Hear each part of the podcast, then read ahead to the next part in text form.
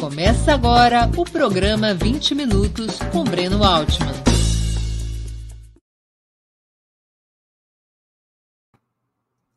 Bom dia! Hoje é 10 de novembro de 2021.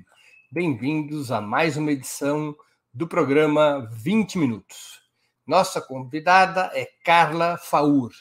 Começou sua carreira nas artes dramáticas como atriz, mas logo fez seu caminho como autora teatral, escritora e roteirista. Premiada por seus trabalhos, sua obra mais recente foi o roteiro de Segunda Chamada, uma série estrelada, entre outros, por Débora Bloch. Antes de começar a conversa, gostaria de pedir que façam uma assinatura solidária de Ópera Mundi em nosso site ou se tornem membros pagantes de nosso canal no YouTube. A imprensa independente Ópera Mundi precisam da sua ajuda para se sustentar e se desenvolver. Também peço que curtam e compartilhem esse vídeo, além de ativarem o sininho do canal. São ações que ampliam nossa audiência, nosso engajamento e nossa receita publicitária. Saco vazio não para em pé. Nossos espectadores e espectadoras também poderão fazer perguntas à convidada. Basta escrevê-las na área de bate-papo da plataforma. A quem as fizer, peço que contribuam com super chats ou o super sticker, ainda que seja uma pequena contribuição que de grão em grão a galinha e também o Opera Mundi enchem o papo. Outra forma de contribuição é através do Pix. Nossa chave é apoie@operamundi.com.br. Vou repeti-la: apoie@operamundi.com.br. A razão social de Opera Mundi é Última Instância Editorial Limitada. Bom dia, Carla.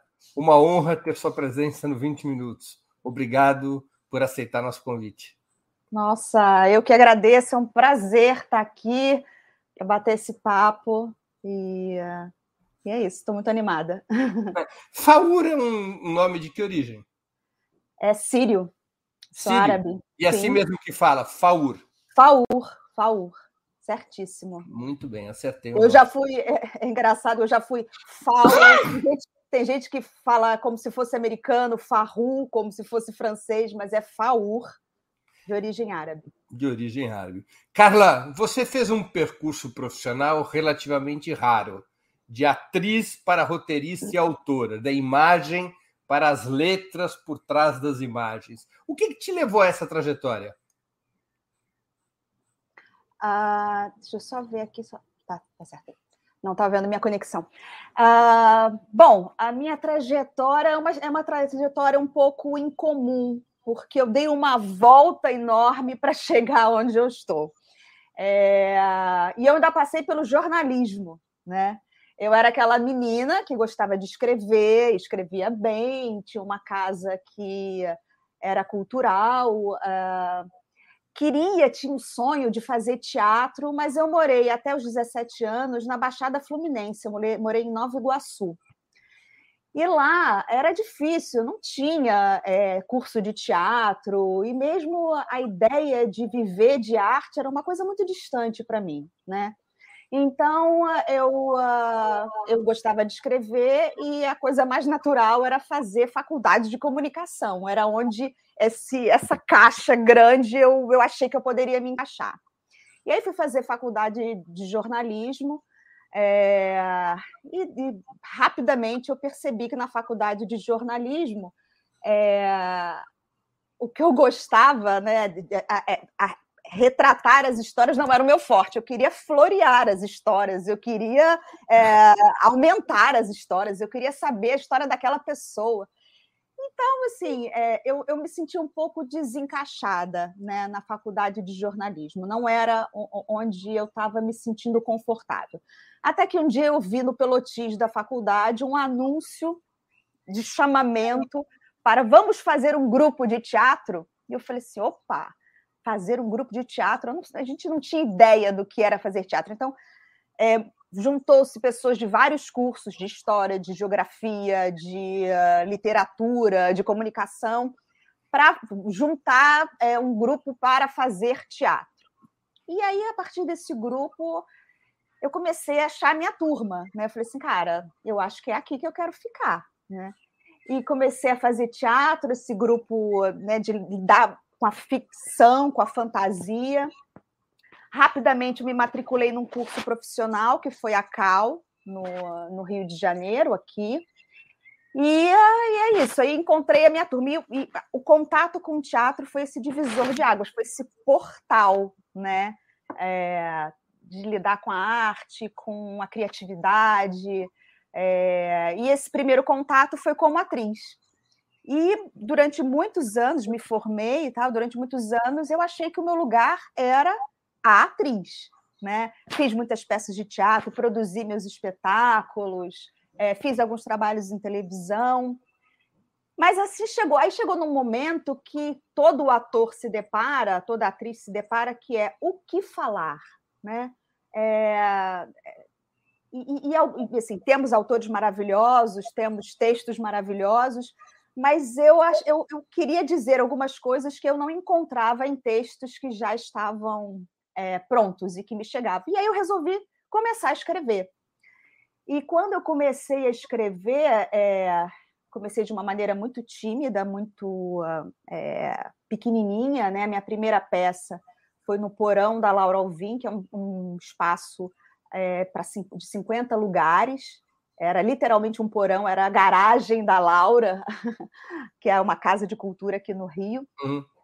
E, uh, e foi essa peça, né? Eu, aliás, eu comecei fazendo adaptações, eu fiz uma adaptação, primeiro, antes da minha primeira peça original, eu fiz adaptações da, de, um, de um texto, de um livro da Nélida Pignon, e depois fiz do da Nenê Bonet da Janete Claire, que foi o único romance dela.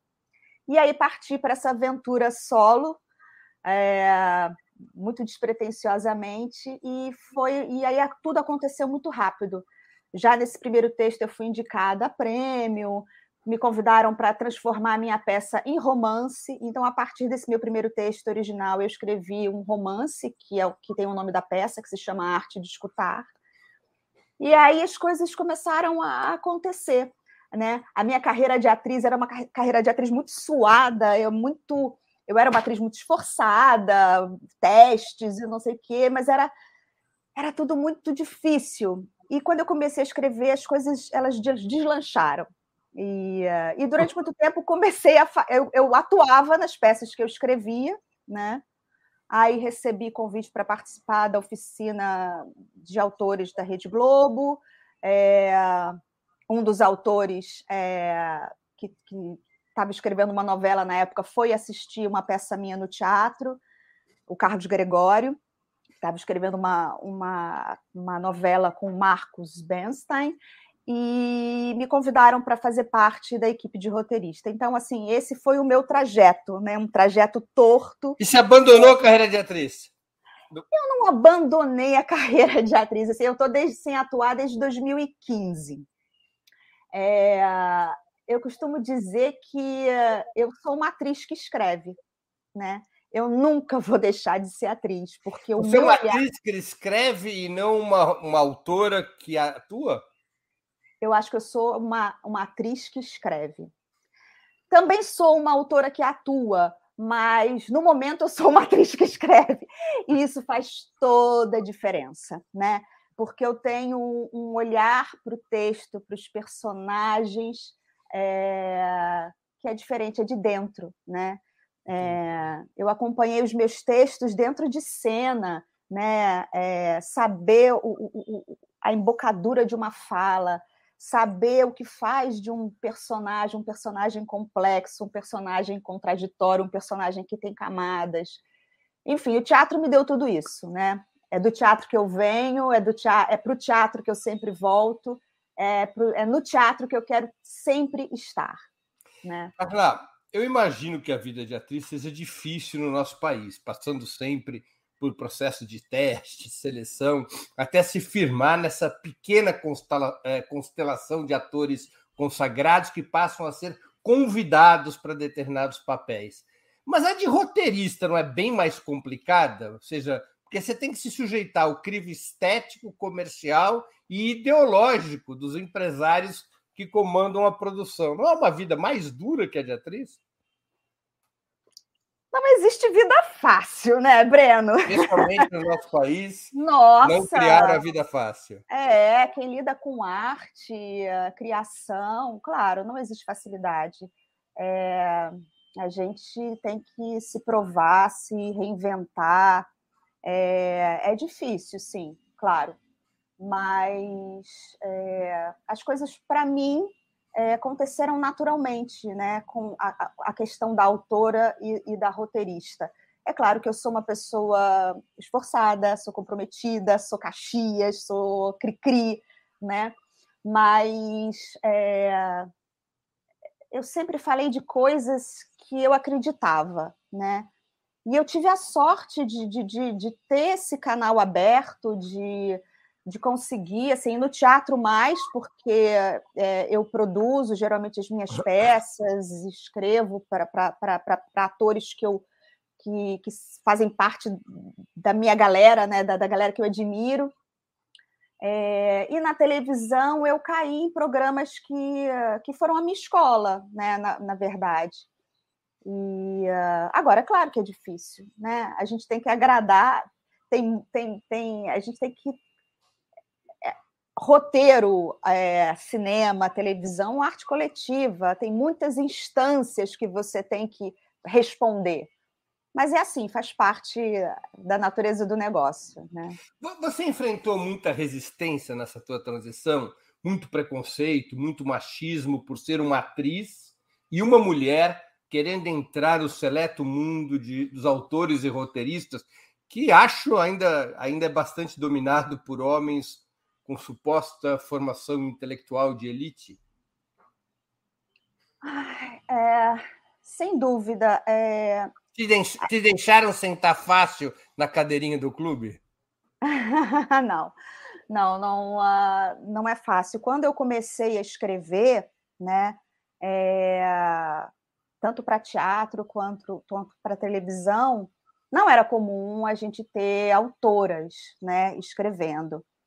É, e, e, e, na televisão, as salas de roteiro eram chefiadas por homens, né?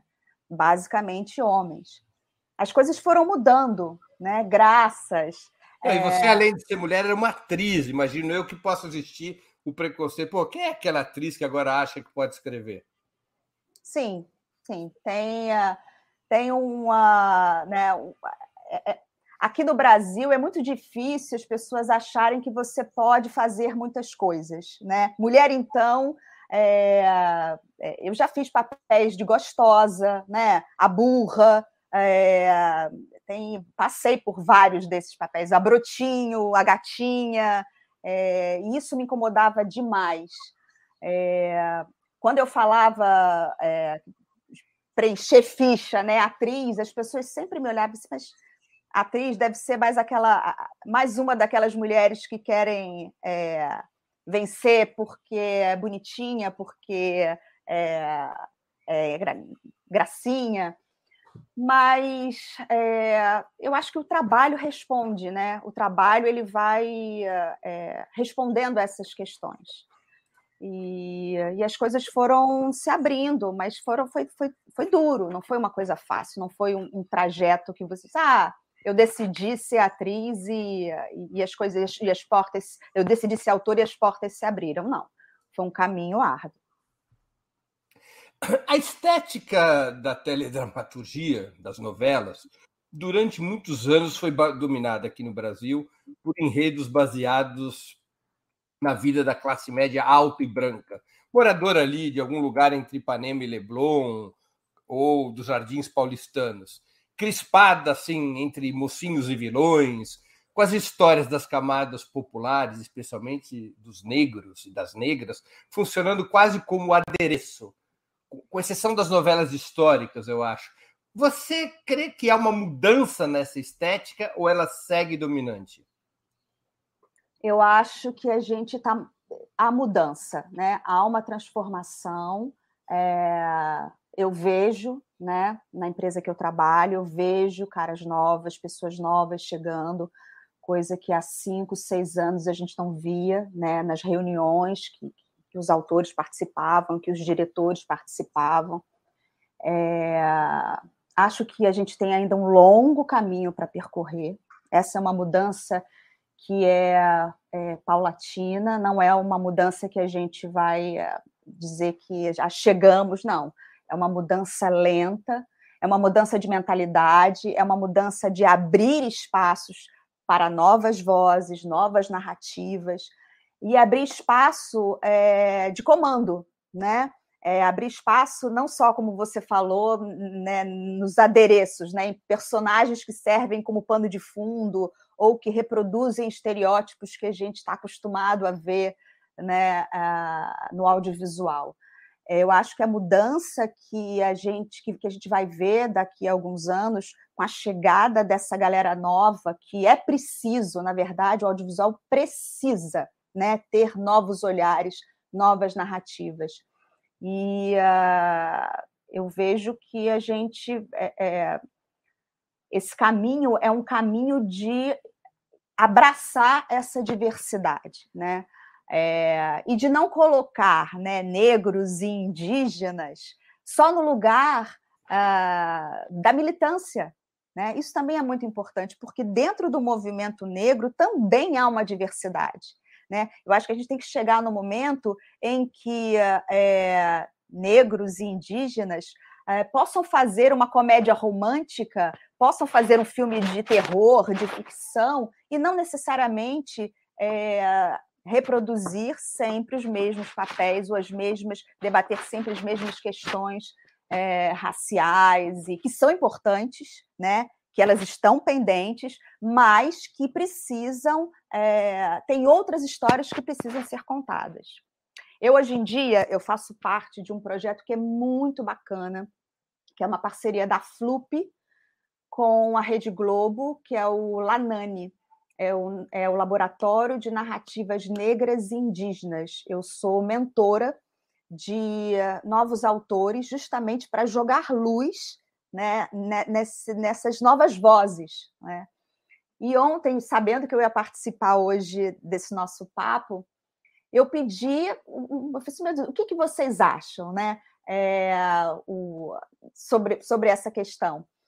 E eles falaram exatamente isso, que é, é, é, cansativo para eles terem que se colocar sempre sobre a questão racial, sobre a questão do preconceito, sobre a questão da exclusão, sobre a questão da pobreza é, dos escravizados. Eles querem e têm outras histórias para serem contadas, né?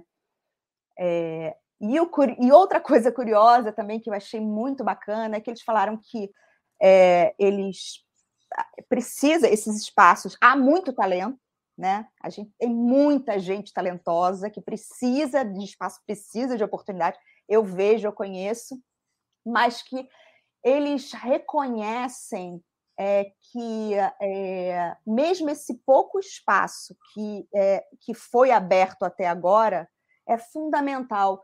É, tem questões de, de gênero, de raça, que são propostas por programas, inclusive realities, né? BBBs, é, é, é, e mesmo alguns programas na televisão que ajudam eles a discutirem família, entre amigos. Então, é, a importância de chegar a essas discussões num veículo de massa como é a televisão. Carla, essa diversificação ela é provocada principalmente por conta do embate ideológico que há na sociedade ou porque comercialmente passou a ser interessante para a indústria do entretenimento? É, é a possibilidade de conquistar novos públicos. O que está provocando essa mudança que você registra nos últimos anos? Eu acho que são as duas coisas juntas, né? É... Tem o embate, né? É e é no mundo, né? não é só no Brasil. Né? É essa discussão de, da, sobre a diversidade, sobre a inclusão de novos realizadores, de novos olhares, ela está acontecendo no mundo todo. E, uh, e o Brasil, a gente tem metade da população de negros e pardos. Ou seja, esse público ele quer se ver. Esse público ele não está mais aceitando é, produtos que retratem apenas uma realidade da, da qual eles não fazem parte, da qual eles se sentem excluídos. Então, a televisão é business, é negócio. É, eu acho que eles também enxergam que eles é, são produtos vendáveis, mas que também são necessários. Porque durante muitos anos a impressão que eu tinha é de que as novelas funcionavam como uma espécie de oferta assim do sublime desejo, né? venha morar na novela que a gente fez para você. É, você. No dia que você conseguir morar dentro da sua novela, você vai ser uma pessoa feliz. Agora é o oposto. As novelas têm que imitar a vida, já não é mais a vida que busca o que a novela apresentava. É mais ou menos isso? Ai, eu acho que eu acho que tem um, um assim televisão, né? É entretenimento, né? Uhum. É entretenimento. É, é claro que uh, você tem responsabilidade social né, por esse espaço que a gente ocupa, é, mas. Uh, desculpa, eu esqueci o que você perguntou. Não, é que durante, eu acho que durante muito tempo funcionou um esquema. Ah que era assim, se olhar para a novela, via aquela vida bacana dos personagens da novela, aquelas, aquelas casas legais, as pessoas todas sem problemas na vida, né? o núcleo central das novelas. E acho que funcionava porque as pessoas assistiam para a novela, além de se engajarem no entretenimento, nas histórias, uh, elas olhavam e diziam, puxa vida, legal, eu quero, eu quero um dia meu sonho, meu sonho é um dia poder viver que nem se vive nessa novela. Que esse esquema teria em algum momento parado de funcionar, que agora você tem que retratar mais diversificadamente a vida para poder ah, convencer ah, o público. É, eu acho que tudo isso faz parte do que a gente está falando, né? O mundo está mudando, né? É, as pessoas elas querem se ver, elas querem se ver representadas. E aí tem vários fatores, tem uma, uma tomada de consciência maior, você tem a internet, né, que as coisas chegam é, mais facilmente às pessoas, né? É, você, você tem uh, você tem filmes, você tem séries, então as pessoas elas querem. Eu acho que sempre tem é, é, esse lugar da, da, do sonho, né? Desse mundo idealizado da novela ainda tem, mas é, essa, esses filmes com uma pegada mais filmes e obras do audiovisual com uma pegada mais realista, ele também tem seu espaço. o audiovisual ele vive de ondas, né? São ondas. Então, nesse momento, eu sinto que as pessoas elas querem ser representadas, elas querem se ver representadas nas obras.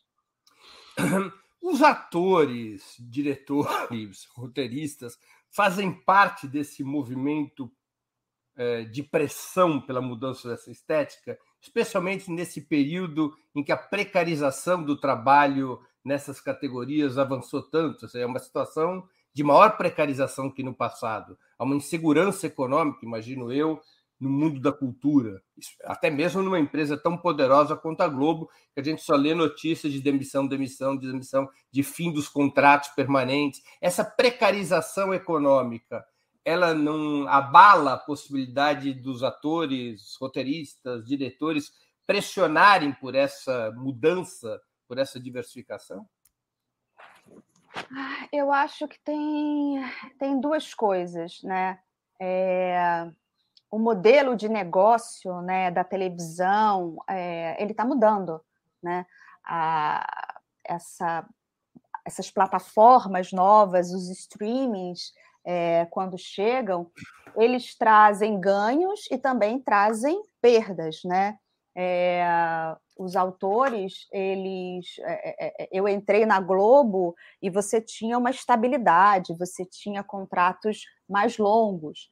O que eu vejo é que a televisão, de um modo geral, a TV aberta, ela está passando por um processo de transformação profunda. Mais uma vez, não é só no Brasil, é no mundo. É...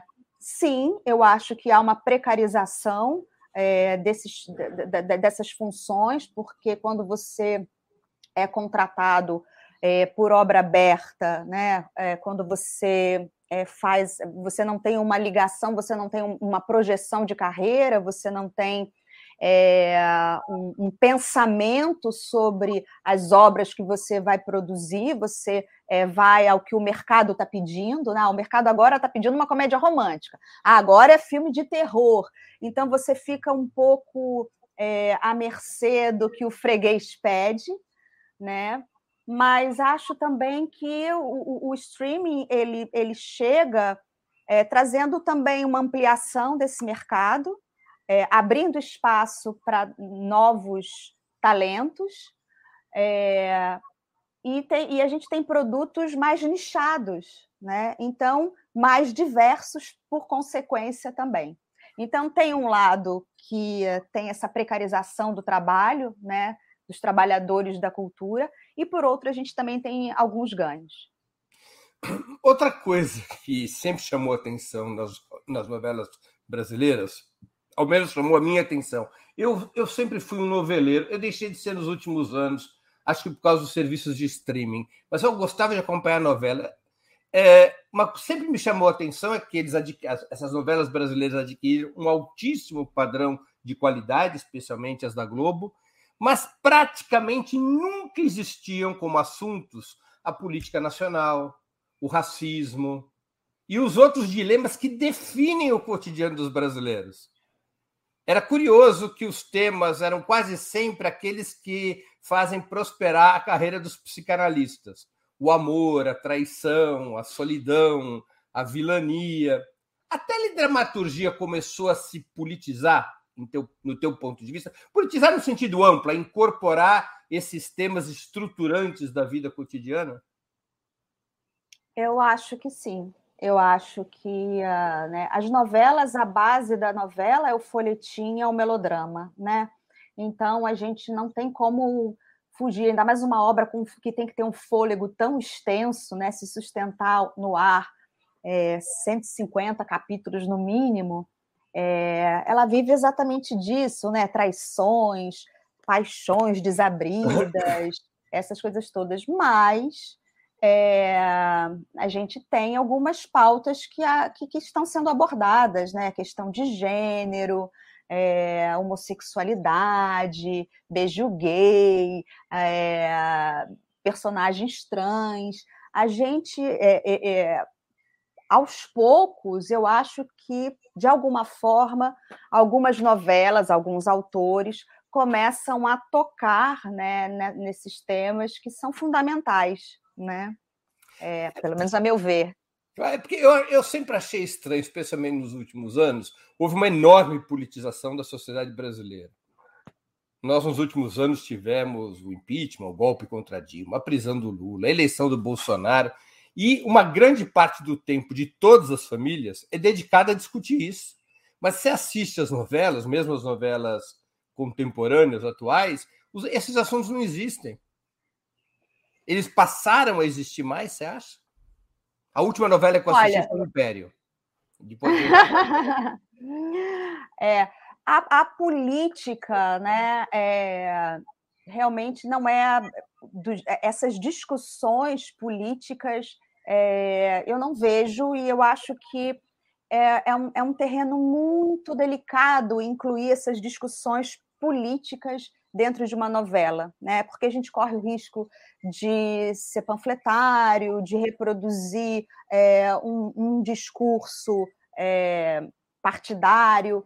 E então, de fato, política não é um assunto que se vê muito presente, mas eu acho que existe um discurso político enquanto é, um, um discurso social, e o discurso social é um discurso político. Você se posicionar contra racismo, a favor da inclusão, é, a favor da, da, né, da, de, da, discussão sobre gênero, eu acho que é um discurso político claro. e nesse sentido a novela ela cumpre esse debate, né? Começou a abrir fórum. espaço é. para isso. É. Você acha, Carla, que os serviços de streaming ampliando as plataformas para séries e minisséries, eles poderão asfixiar as novelas de massa, dando mais espaço para obras sem a preocupação de atingir simultaneamente a todas as camadas de público, que sempre foi o problema das novelas. Né? Elas têm que falar com todo mundo ao mesmo tempo. Os serviços de streaming eles vão eles vão, super, vão, vão levar à superação desse modelo de novela de massa?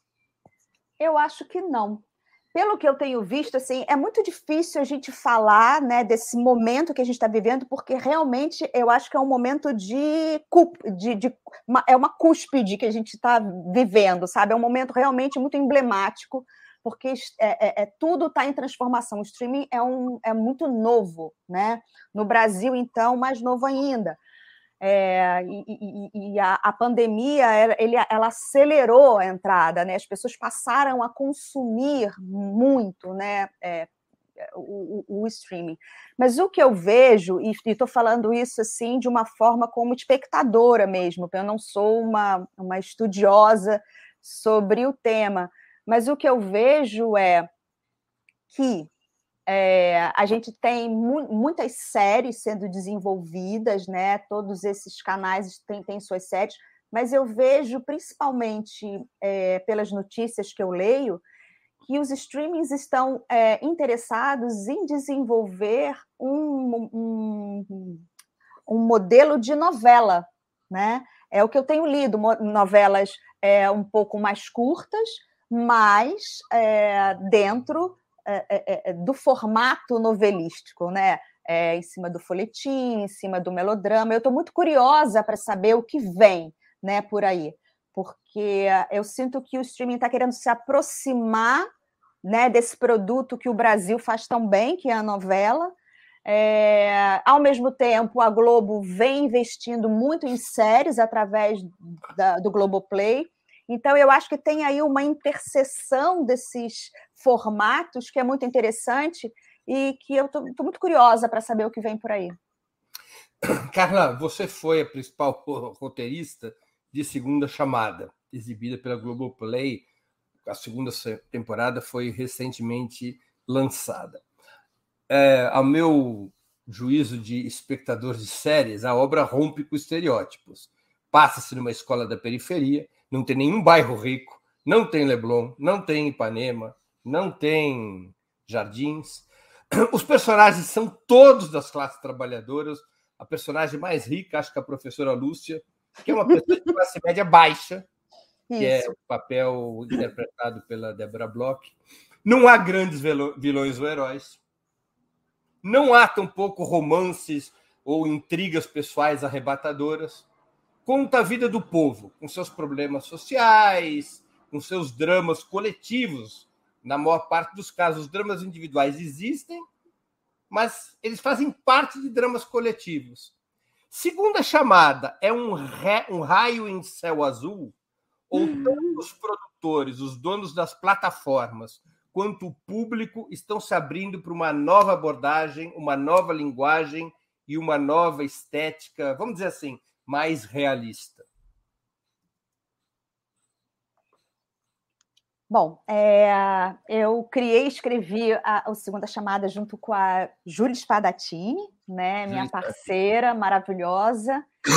É, gosto de citar todos os, os, os, roteiristas que fizeram parte da série, né, dessa segunda temporada, pelo menos, que foi o Dino Cantelli, a Maíra Mota, o Marco Borges e a Giovana Moraes. Sou muito grata à, à nossa equipe.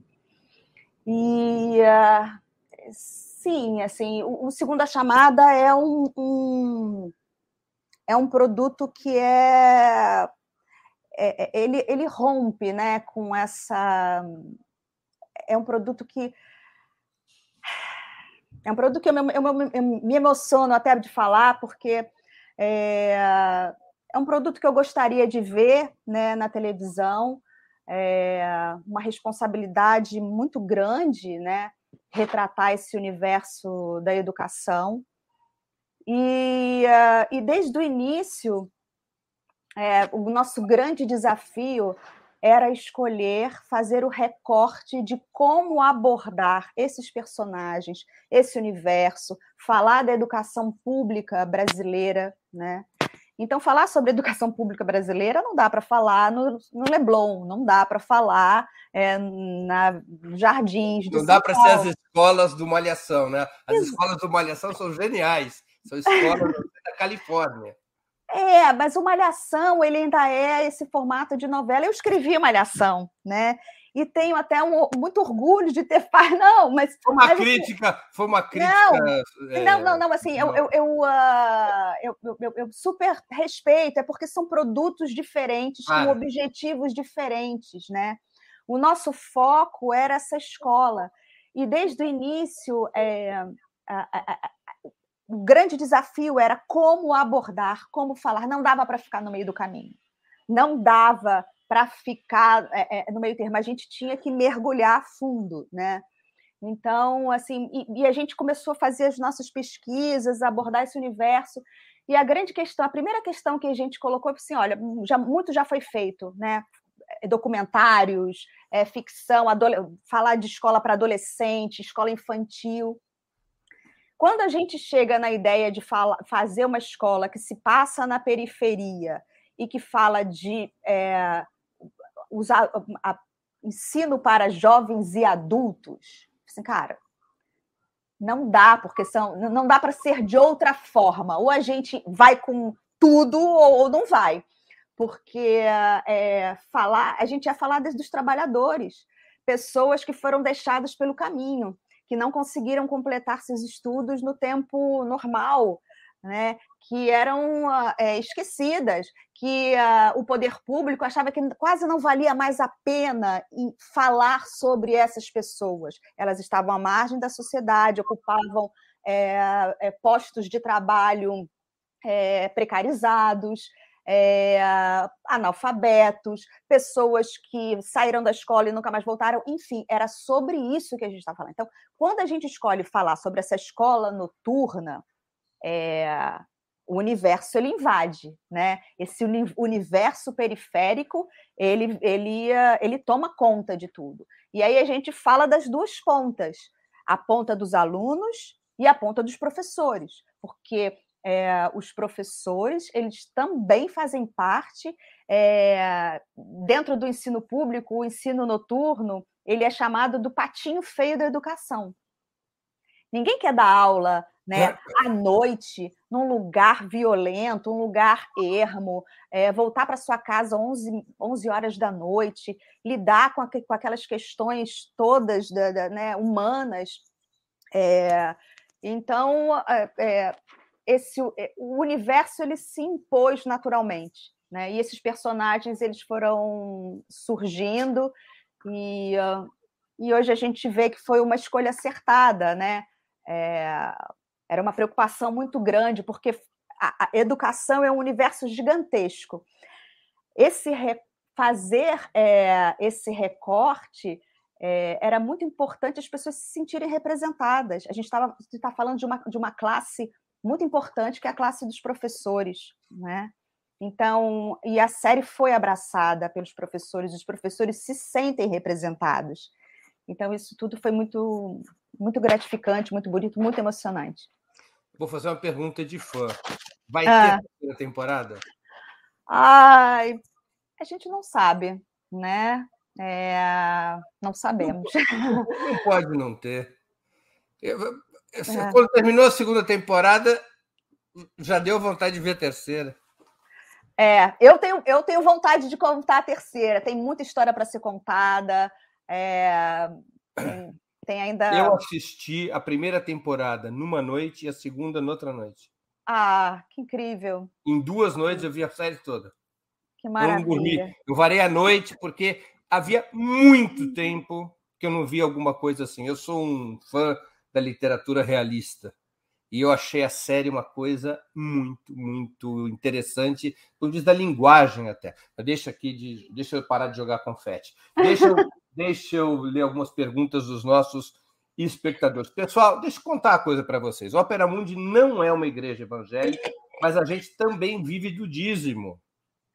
Portanto, quem for fazer pergunta e comentário, lembra assim, puxa, vou fazer aqui uma pequena contribuição com super chat, com super sticker, vou virar assinante é, do, do site, ou vou virar membro pagante do canal do Opera Mundi, ou vou contribuir com o Pix, porque nosso conteúdo, tanto no site quanto no canal, foi, é e sempre será aberto e livre. Mas nós dependemos do apoio do nosso distinto público para sustentar o projeto e ampliá-lo.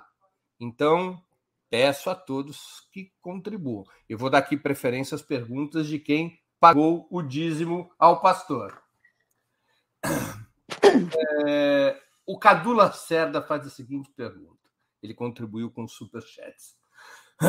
Minha irmã bolsonarista diz que as novelas da Globo são comunistas e incentivam as crianças a serem homossexuais e abortistas. Isso preocupa ou não? preocupa alguém pensar desse jeito, né? Mas eu acho positivo. Não é para amadores. Exatamente. Mas eu acho positivo, porque é, é um debate, é, é, é, é sinal de que está incomodando, é sinal de que as coisas precisam ser faladas. É, é, é muito curioso, né? Comunista é, o que se, o, é, é muito curioso o que virou sinônimo de ser comunista, né? Então, assim, falar, é, é, incentivar as pessoas a serem homossexuais, abortistas, virou sinônimo de ser comunista. Então, assim, realmente é, é, é quase um é surreal, né? O, o, o Brasil é um país surreal. Surreal. É um país surreal. O Irineu Freire Santana, que também contribuiu com o Superchat, ele pergunta: Carla, diga PTVR, eu não sei o que quer dizer PTVR, Paulo, sobre a violência. Os donos da mídia pensam que pobre só entende o chicote ou quer simplesmente que a gente naturalize a violência? Naturalize a violência, donos da mídia é, eu, o que eu posso dizer é que é, eu estou há sete, oito anos né, na Globo e nunca tive nenhuma interferência é, de direção do que pode falar e do que não pode falar. Tanto que eu escrevi, eu e a Júlia escrevemos o Segunda Chamada é, tocando em temas que a gente uh, julgava serem necessários uh, de serem abordados é, numa, numa série que passaria num canal aberto. Então, é, falando da minha experiência pessoal, é, eu tive liberdade para criar. Não sei se eu respondi a sua pergunta acho que você respondeu a pergunta do espectador. Eu vou dizer: tem muitos amigos meus que dizem que se o jornalismo da Globo fosse como suas telenovelas, o país era capaz de até de salvar. É, a Nicole Sober tinha feito uma pergunta sobre precarização do trabalho, que coincidiu de eu ter feito uma pergunta semelhante. Deixa eu aproveitar, deixa sobre. Deixa eu aproveitar, deixa é horrível, né? Vou aproveitar a deixa sobre o bolsonarismo e fazer a seguinte pergunta. De alguma maneira, o bolsonarismo, ao polarizar política e culturalmente o país, até moralmente o bolsonarismo polariza o país, isso acaba, acaba abrindo espaço para aquilo que antigamente se chamava de arte engajada, para uma cultura de resistência, como aqui, de certa medida, fica escancarada em segunda chamada? Ah, eu acho que, que sim. O Segunda Chamada ele foi criado antes do bolsonarismo, né? É claro que a segunda temporada a gente escreveu já em pleno uh, governo é, Bolsonaro. É, é, claro que uh, quando eu vejo né, é, esses absurdos é, que esse governo fala, propõe, é, a diretriz cultural completamente equivocada, quase uma caça. Nossa, ainda temos, ainda tem que olhar para esse esse secretário da cultura. É, mas quando, quando a gente vê essa caça, a gente vive uma caça aos artistas, né? uma demonização, uma deturpação do papel da arte, do papel do artista. É, tudo isso é lamentável. E uh, não tem como é, e, e, o papel do artista é quase que retratar o seu tempo, né? A gente fala sobre a sociedade que a gente vê, a gente fala sobre as discussões que estão acontecendo na sociedade. Então, de certa forma, é, o Segunda Chamada ele reflete um pouco a, essa, essa sociedade bélica né, que a gente vê, essa sociedade polarizada, essa sociedade violenta é, nessa polarização. É, quando a gente fala de Paulo Freire, na segunda chamada, é, é importante falar sobre o nosso maior educador, é, enquanto o, o, nosso ministro da Educação, enquanto o governo, é, é, completamente coloca a figura do Paulo Freire num lugar tão absurdo. Né? Então, é, é, importante fincar, falar sobre determinadas coisas. Mas, na segunda chamada, a gente sempre teve uma, uma, uma preocupação muito grande é, de não ser panfletário e de não ser militante. Sempre colocar a discussão do ponto de vista humano. E aí, mais uma vez, eu digo: a discussão humana e a discussão social é uma discussão política. E essa eu acho que é a melhor resposta que a gente pode dar a esse governo. Eu me lembro de uma cena, eu acho que é da segunda temporada, em que os personagens principais estão no pátio da escola e eles cantam junto, apesar de você, né? Uhum, uhum. Em outros tempos, talvez há 10 anos atrás, essa cena, a reação nossa fosse, puxa, isso é meio panfletário, né? Agora não. Eu assisti essa cena na hora que eu estava comendo uma pipoca. E eu não estava com os olhos na tela. Quando começou a tocar, apesar de você, eu falei, hum, aí vem uma escorregada. Mas eu olhei, passou uns segundos, eu não vou contar isso para os meus filhos. Eu estava chorando. É, essa é cena. Um é, não entrou, essa... com uma, entrou com uma coisa natural pelos uhum. ouvidos e pelos olhos. É. O Apesar de Você é uma música emblemática, né? É, que foi proibida, que foi censurada. E, e ela entra de, na história, eu também não vou dar spoiler, mas ela entra num, de uma forma orgânica dentro da cena, porque faz Sim. parte de uma discussão sobre um livro. E eu lembro que na época que a gente estava criando essa história, estava é, rolando aquela polêmica na Bienal do livro, né? Que os livros estavam sendo recolhidos e tal. E, e o segredo, eu acho que é isso: é não, não, não é um discurso uh, politizado, é um discurso humano, é um uhum. discurso. Ali, a, aquela, aquela, a música entra é, no sentido de que a escola é um espaço de inclusão e não de exclusão. Então é pegar um, a, a gente tentou pegar uma música emblemática e dar um, e, e, trazer uma nova leitura em cima dela, né? Eu, Carla, eu não sei se você já teve oportunidade de ler Os Supridores, livro do José Faleiro. Ai, infelizmente não. É, vale muito a pena. Vale muito a pena. Ele é um livro que traz, também traz o povo e a sua linguagem ao protagonismo. Se quisermos fazer uma comparação, toda comparação ela é problemática, é, é no melhor, na melhor tradição do Jorge Amado. Uhum. Será que obras como a tua, com Segunda Chamada ou de Faleiro, entre outros, poderiam abrir, poderiam estar abrindo uma nova corrente na cultura nacional? Eu sei que é difícil pensar do seu próprio lugar o futuro. Não estou pedindo que você fale desta maneira, mas rompendo um pouco com essa dominância estética mais elitista, tão presente ainda na nossa literatura, no cinema, no teatro e na televisão das últimas décadas, até quando as obras são críticas e progressistas, essa coisa de deixar o povo falar. Você acha que é uma pegada estética que pode ter peso na produção cultural do país? É...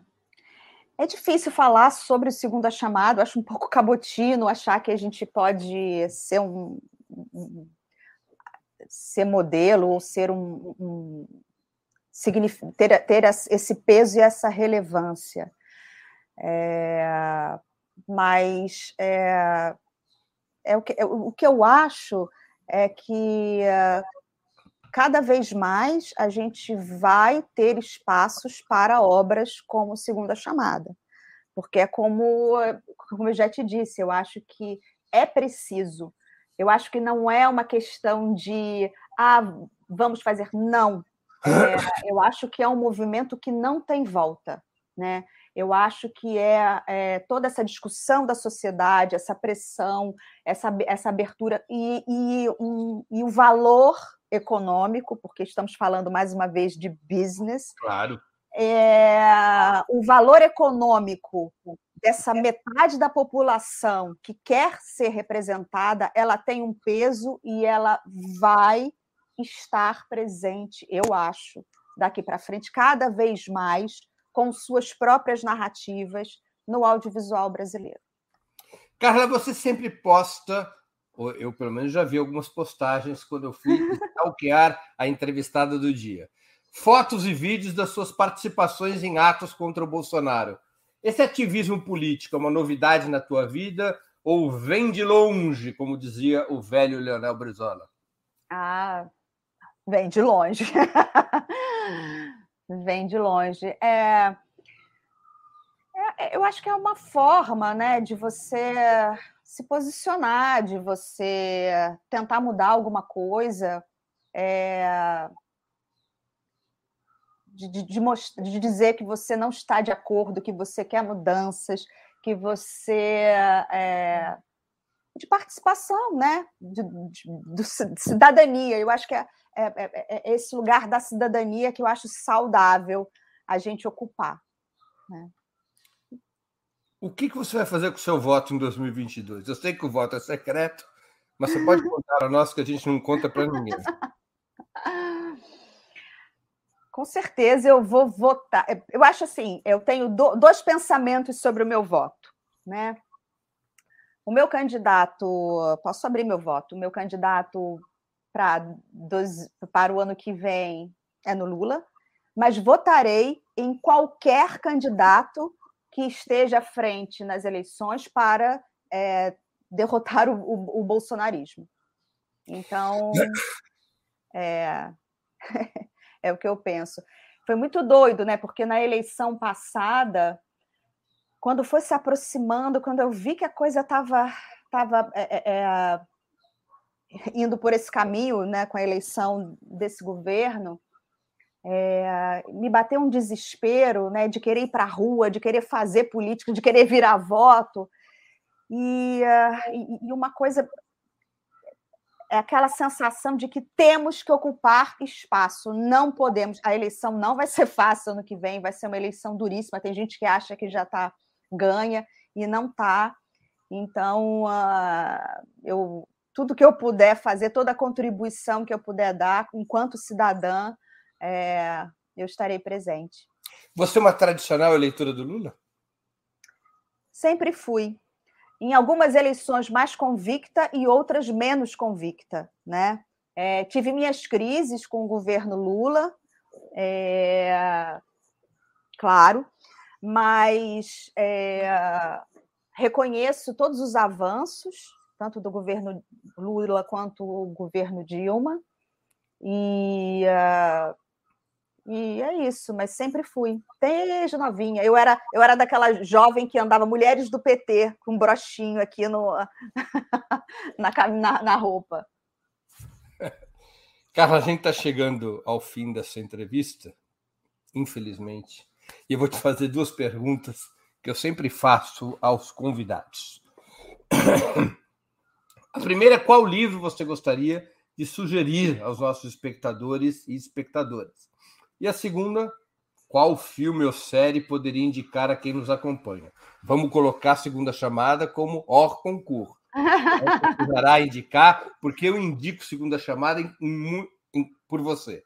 Está aqui a chamada é a série do ano. Quer, se você tiver tempo para ver só uma série, assista a segunda chamada. Oh, então Deus, você pode indicar outras séries que não aquela na qual você foi a principal roteirista. Livro, filme, série.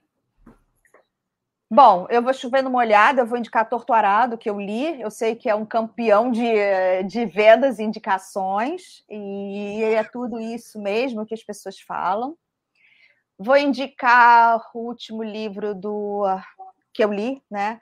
O, o, o Homem de. Peraí. O Filho de Mil Homens, do Walter, Walter Hugo Mãe, que é lindo, é, é, um livro que fala sobre a solidão, sobre é, uma população também carente de uma pequena cidade em que o amor é redentor. E é escrito do jeito genial e maravilhoso que o Mãe escreve, né?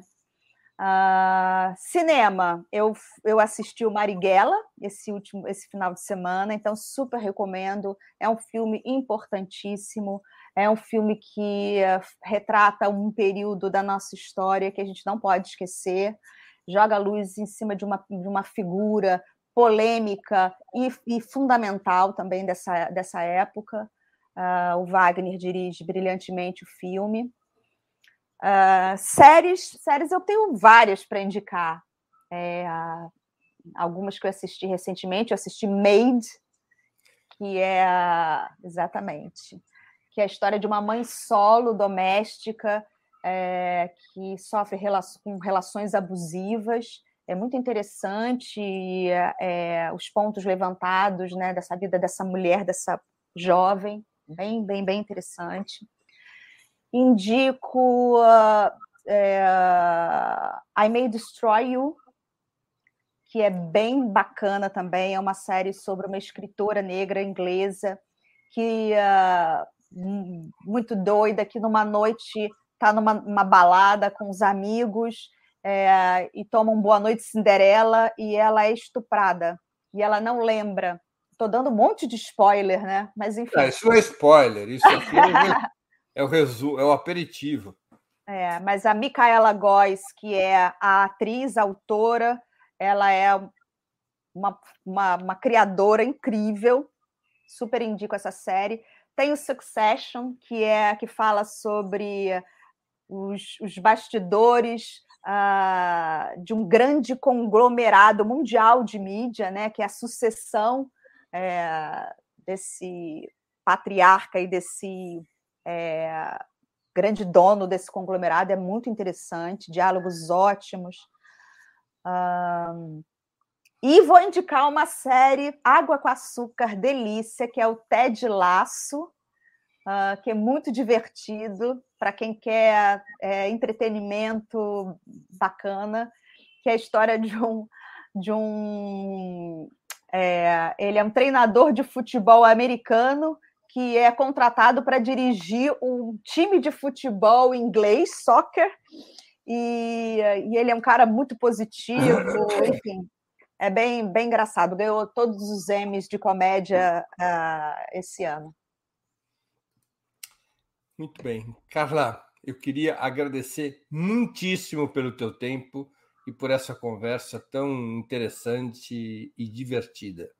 Obrigado pela oportunidade que você deu aos nossos espectadores, às nossas espectadoras, e antes de mais nada, a mim mesmo. Pô, Breno, eu adorei o papo, adorei, adorei. Foi ótimo, passou rápido demais. e é isso. Muito obrigada pelo convite. Obrigada a quem participou, a quem assistiu. Obrigado, cara. Obrigada. Encerramos assim mais uma edição do programa 20 Minutos. Voltaremos a nos ver amanhã, quinta-feira, 11 de novembro, às 11 horas, com outra edição do programa 20 Minutos Internacional. O convidado será o premiado filósofo japonês Kohei Saito. O tema: O que é ecossocialismo? Gravada em inglês, com legendas em português, na entrevista, Sato defende teses polêmicas como o decrescimento da produção econômica nos países mais desenvolvidos. Até lá, obrigado pela audiência de hoje e um grande abraço. Para assistir novamente esse programa e a outras edições dos programas 20 Minutos, se inscreva no canal do Opera Mundi no YouTube. Curta e compartilhe nossos vídeos, deixe seus comentários. O jornalismo de Opera Mundi é mantido com o seu apoio. Faça uma assinatura solidária em www.operamundi.com.br. Com um pequeno valor mensal, você nos ajuda no desenvolvimento de um jornalismo independente e de qualidade. Obrigado pela audiência e até a próxima.